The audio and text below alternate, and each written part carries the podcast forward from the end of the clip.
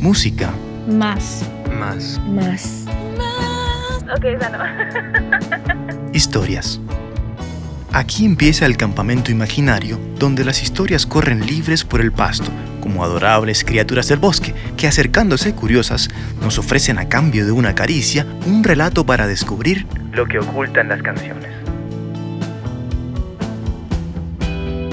Hoy, La casa en el aire, el cuento que nació de la confusión. Alguna vez, en una conversación casual acerca del folclore del Caribe colombiano, surgió el tema de la canción popular La casa en el aire. Y en ella nació una idea. Décadas han pasado desde que Rafael Escalona escribió la que se puede considerar como su canción insignia. Desde entonces, generaciones la han disfrutado en incontables fiestas, reuniones y festivales, atravesando el país y el continente, llegando a lugares como Paraguay, donde aparentemente el vallenato es grande. A través de los años, muchos artistas le hicieron tributo grabando sus propias versiones que revitalizaron su importancia cultural, adaptándola a nuevos tiempos y nuevos oídos. Entre ellos está, por supuesto, Carlos Vives, quien además interpretó el papel de Escalona en la telenovela con el mismo nombre por allá en los noventas. Pero también gente en otras latitudes se animó a versionarla. En España, por ejemplo, hicieron sus propias interpretaciones David Gutiérrez, Rosario y Lola Flores. También existen versiones orquestales que le agregaron un nuevo grado de majestuosidad, como hicieron la Filarmónica de Bogotá y la Orquesta Sinfónica Nacional de Colombia. Sin duda, la composición tiene una relevancia cultural inmensa. Por eso fue un poco desconcertante cuando en la conversación que dio paso a este post, una persona nativa del Caribe dijo, Ah, sí, esa canción es súper linda. La de Amelia. Se refería a Adaluz, el personaje principal de la canción y la razón por la cual el autor sueña con la imposible tarea de construir una casa en el aire. Bueno, démosle crédito. Haber nacido en un lugar no te hace automáticamente identificable con todas las expresiones culturales de la zona. La confusión de nombres dio paso a una idea. ¿Qué pasaría si, tomando la canción como base, transformando la historia e integrando personajes reales dentro del contexto vallenato viejo, pero identificándolos con nuevas personalidades de ficción, pudiese salir un nuevo relato que le dé vida a Amelia? Así que me puse en la tarea de imaginarme una parte de su vida y así quedó el cuento. La hermana de Adaluz.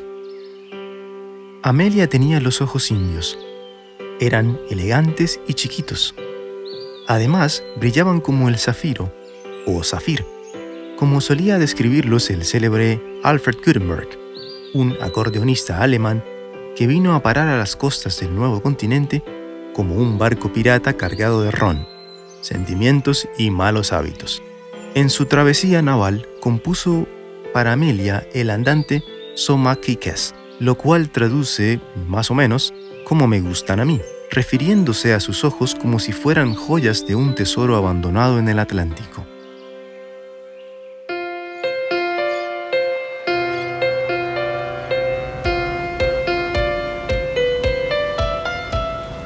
Pero el barco de Gutenberg arribó en el rechazo.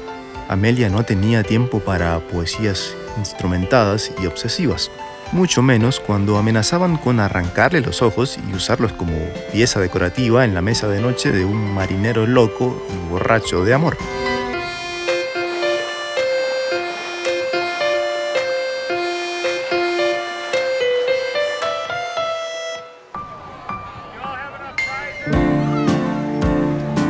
Amelia estaba acostumbrada a que la candidez de sus ojos atrajera la atención de gente en todos los continentes. Después de Alfred, el acordeonista, llegó el arquitecto romano Raffaello Scaloni, al que también podríamos describir como incansable enamorado, por su admirable ímpetu, determinación y creatividad para idear estrategias de cortejo inimaginables, habilidades que Raffaello estaba a punto de elevar a su más alto nivel.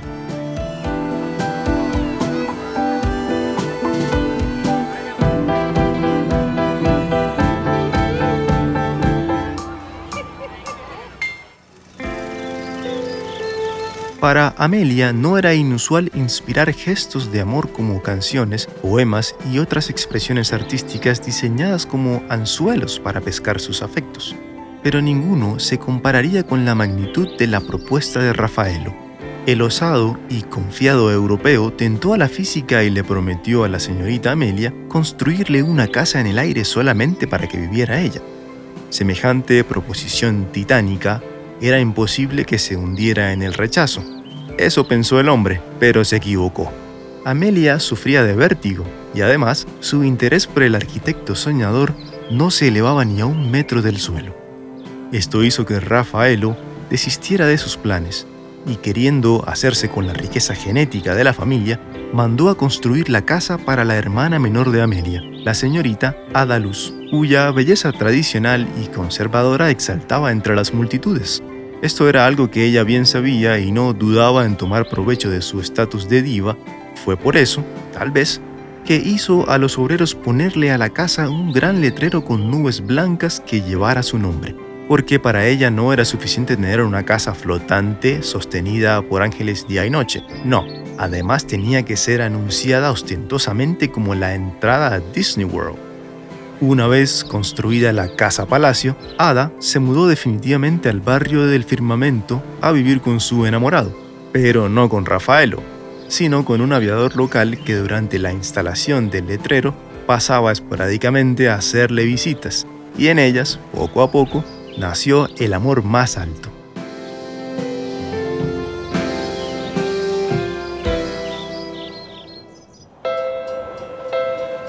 Rafaelo no tuvo más opción que tomar un diablo, como le llamaban hace algunas décadas a los trenes continentales, y marcharse a su país. Dicen que así lo pensó Ada desde el principio, aprovechando la atención casi publicitaria que provee el solo hecho de tener una casa en el aire para ampliar su repertorio de pretendientes y no atarse a la joven Scaloni, cuya reputación mujeriega era conocida en varios continentes. Amelia dejó que su hermana tomara la gloria y fuese el centro de la historia de su familia. Ella no necesitaba excesiva atención ni amores extranjeros. Anduvo sola y con determinación, conservando siempre su altivo semblante. Cuando fue el momento, construyó su casa en la tierra, sostenida por fuertes cimientos, cerca al mar y sin letreros que atrajeran atención no deseada, como debe ser.